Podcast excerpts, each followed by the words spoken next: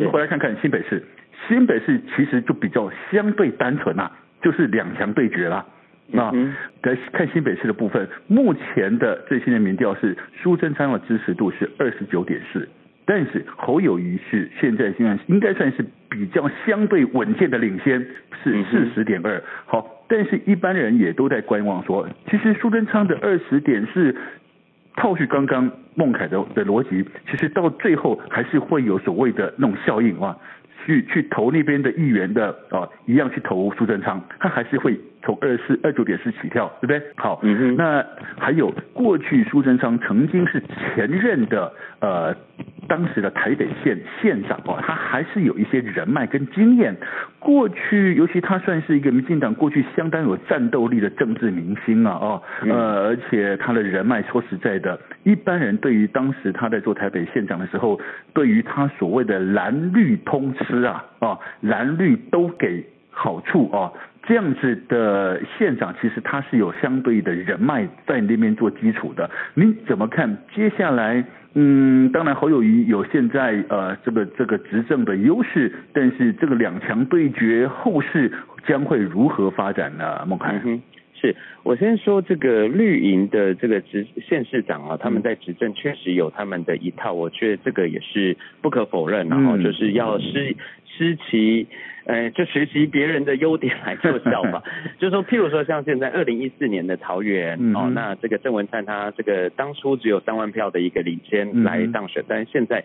看起来他在这三年多的一个市政都是呃保持的不错。那现在民调数字上他也是领先的。嗯、那代表什么？代表是说很多人刚刚就像主持人也提到的，就是有一个绿营执政县市长，他们有一个共通的呃做法，就是人家要五毛，我给两块，给三。款，嗯，哦，就是说比给的这个行政资源比你预期的要多，而且呢不分蓝绿，甚至有些人是讲是说蓝的这个里长要的经费可能还更多一点点，借此来做一个行政资源来拉拢。那当然，如果说这些是合法的手段，我们当然就是只能予以尊重，好，这就说没有办法有这个非法的一个这个控诉啊。不过我想说，第一。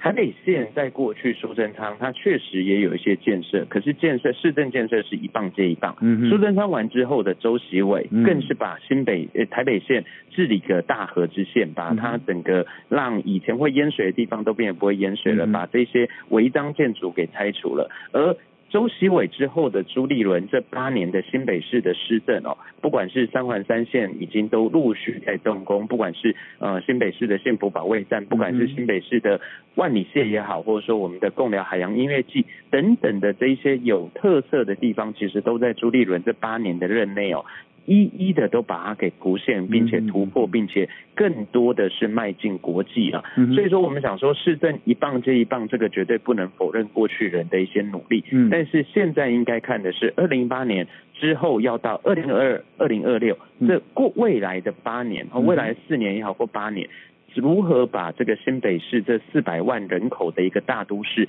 来带领更好的地方？我觉得这个可能是比较关键的地方。嗯哼，OK，我觉得看谁有有能力去告诉民众说着眼未来，谁比较有有那个有那个未来的力量了。对了啊，是的，是的，侯友宜他就是延续朱立伦的这个，不管是好的一个施政的团队，那继续的带领新北市民，我觉得这个是比较关键的。那看待民计民调数字上面这边都是持续的维持稳定的领我觉得这就是代表的是市民有感。那现在市民有感的话，我们就让市民用选票来十一月二十号好好的把这一票给投下去。是。